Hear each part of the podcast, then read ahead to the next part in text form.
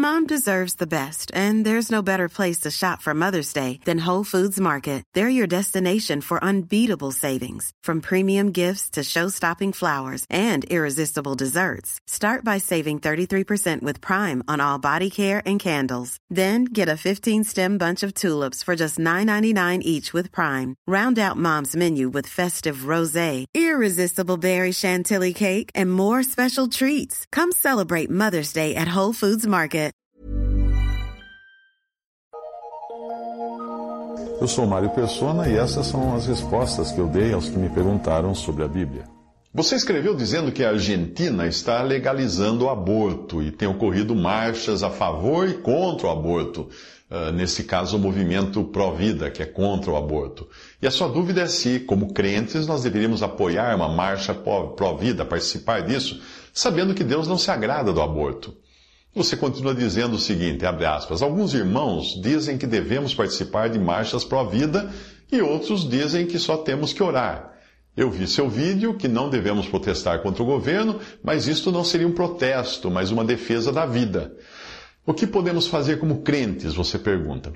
Bem, por detrás de toda marcha ou manifestação, não seja ingênua, existem interesses políticos e os participantes ingenuamente acabam dando força aos políticos que manipulam os cordões dos marionetes nos bastidores.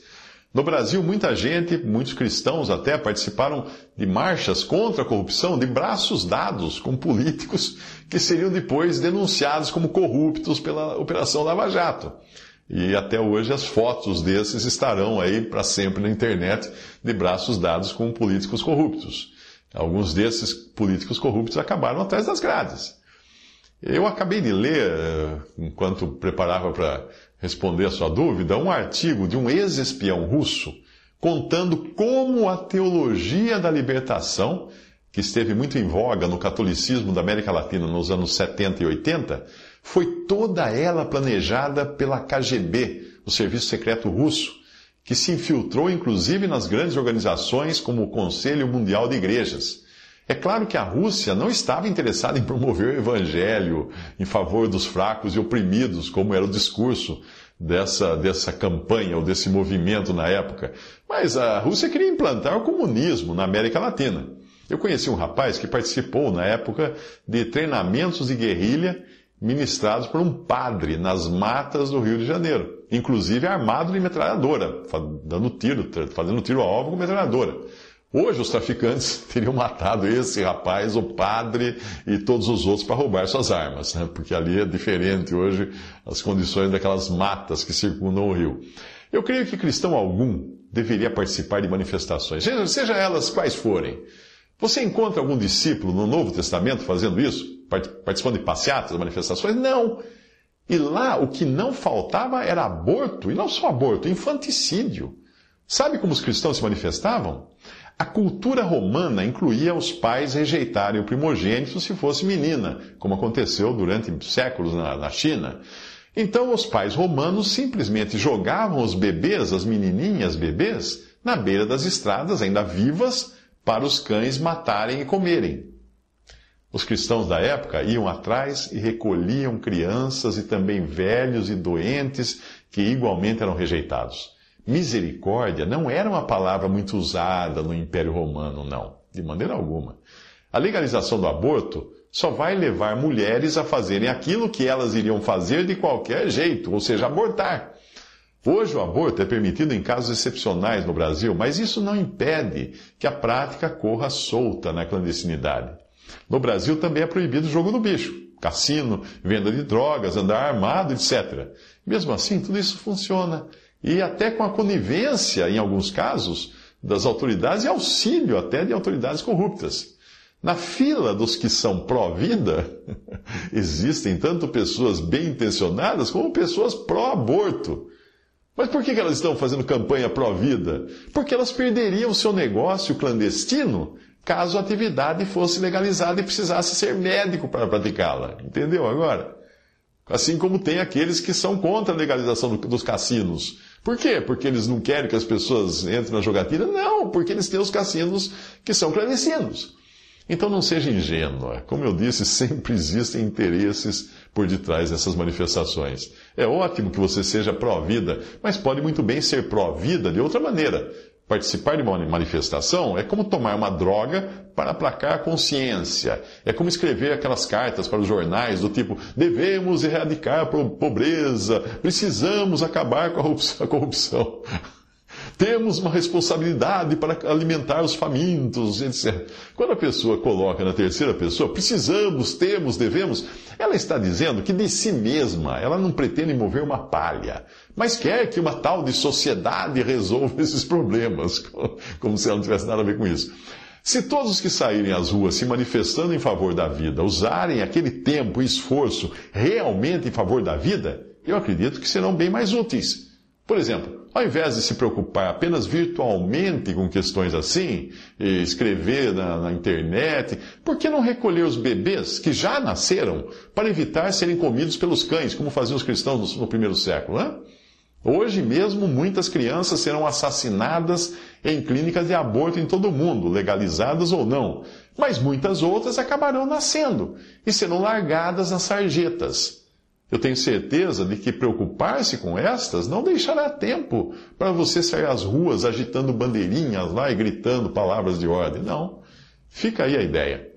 Da, da, do termo manifestação, deixe para outros fazerem a parte do manifesta e ocupe-se com a parte que diz ação.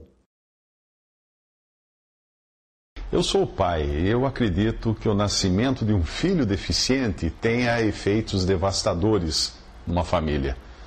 Usando das palavras dos pesquisadores Alberto Giubilini e Francesca Minerva, em um artigo que eles escreveram e publicaram em 2011, um filho deficiente pode ser um fardo inesperado em, abre aspas, custos sociais, psicológicos e econômicos para os pais em potencial. A solução, segundo eles, seria não só o aborto convencional, quando o problema fosse detectado na gravidez, mas até mesmo o que eles chamaram no artigo de aborto pós-parto. Antigamente a gente conhecia isso como infanticídio. Na opinião desses pesquisadores, a gravidez poderia ser interrompida durante ou mesmo após. Uh, essa opinião deles, esse artigo, causou um impacto muito forte na mídia quando foi publicado em 2011, mas será que causaria o mesmo impacto hoje? Será que existiria uma versão tão grande quanto houve na época pela opinião pública? Eu falo isso por causa do número cada vez maior de mulheres grávidas afetadas pelo vírus Zika, que pode causar microcefalia se atingir o feto.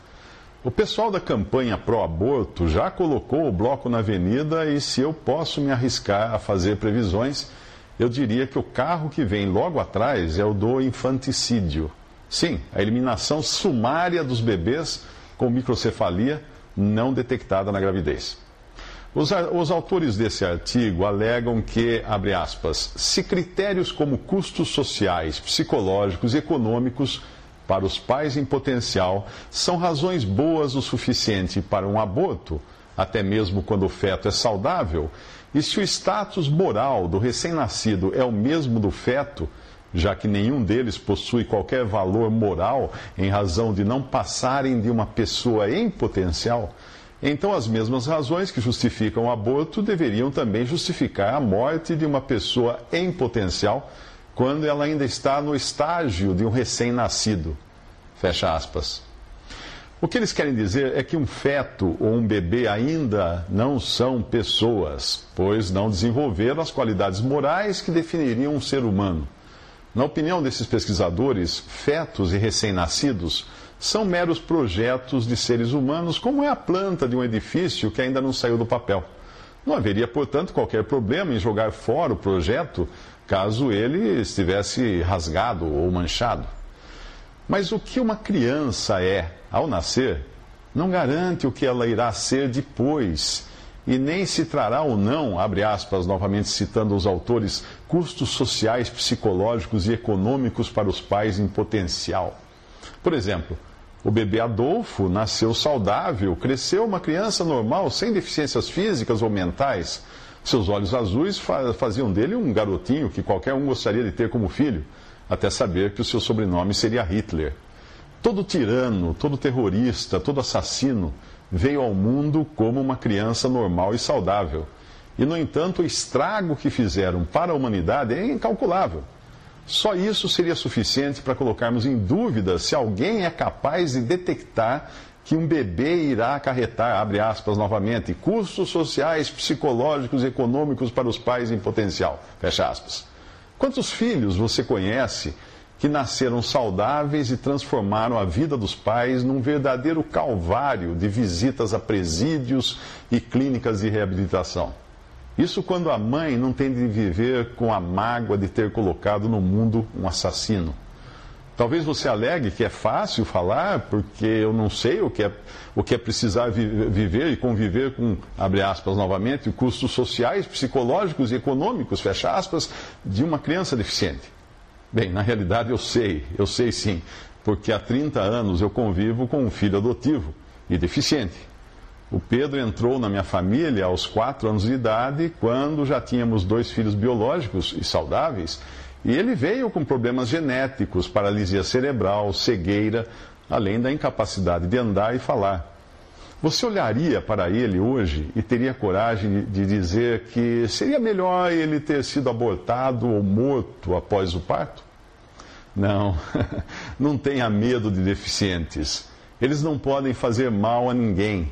Já os saudáveis, ah, podem se transformar em ditadores, terroristas e assassinos, trazendo, abre aspas, custos sociais, psicológicos e econômicos para os pais em potencial, fecha aspas. Quando Deus perguntou a Caim, onde está Abel, teu irmão? A resposta de Caim, depois de ter matado Abel, foi: Sou eu o guardador do meu irmão?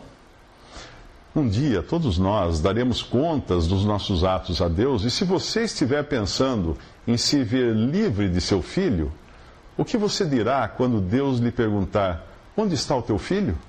Será que você terá coragem de responder: Acaso sou eu guardador de meu filho?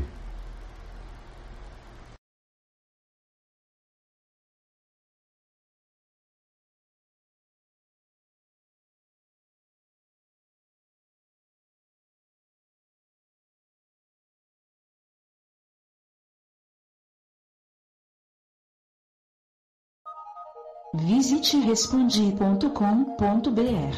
Adquira os livros ou baixe e-books. Visite 3minutos.net. Baixe o aplicativo.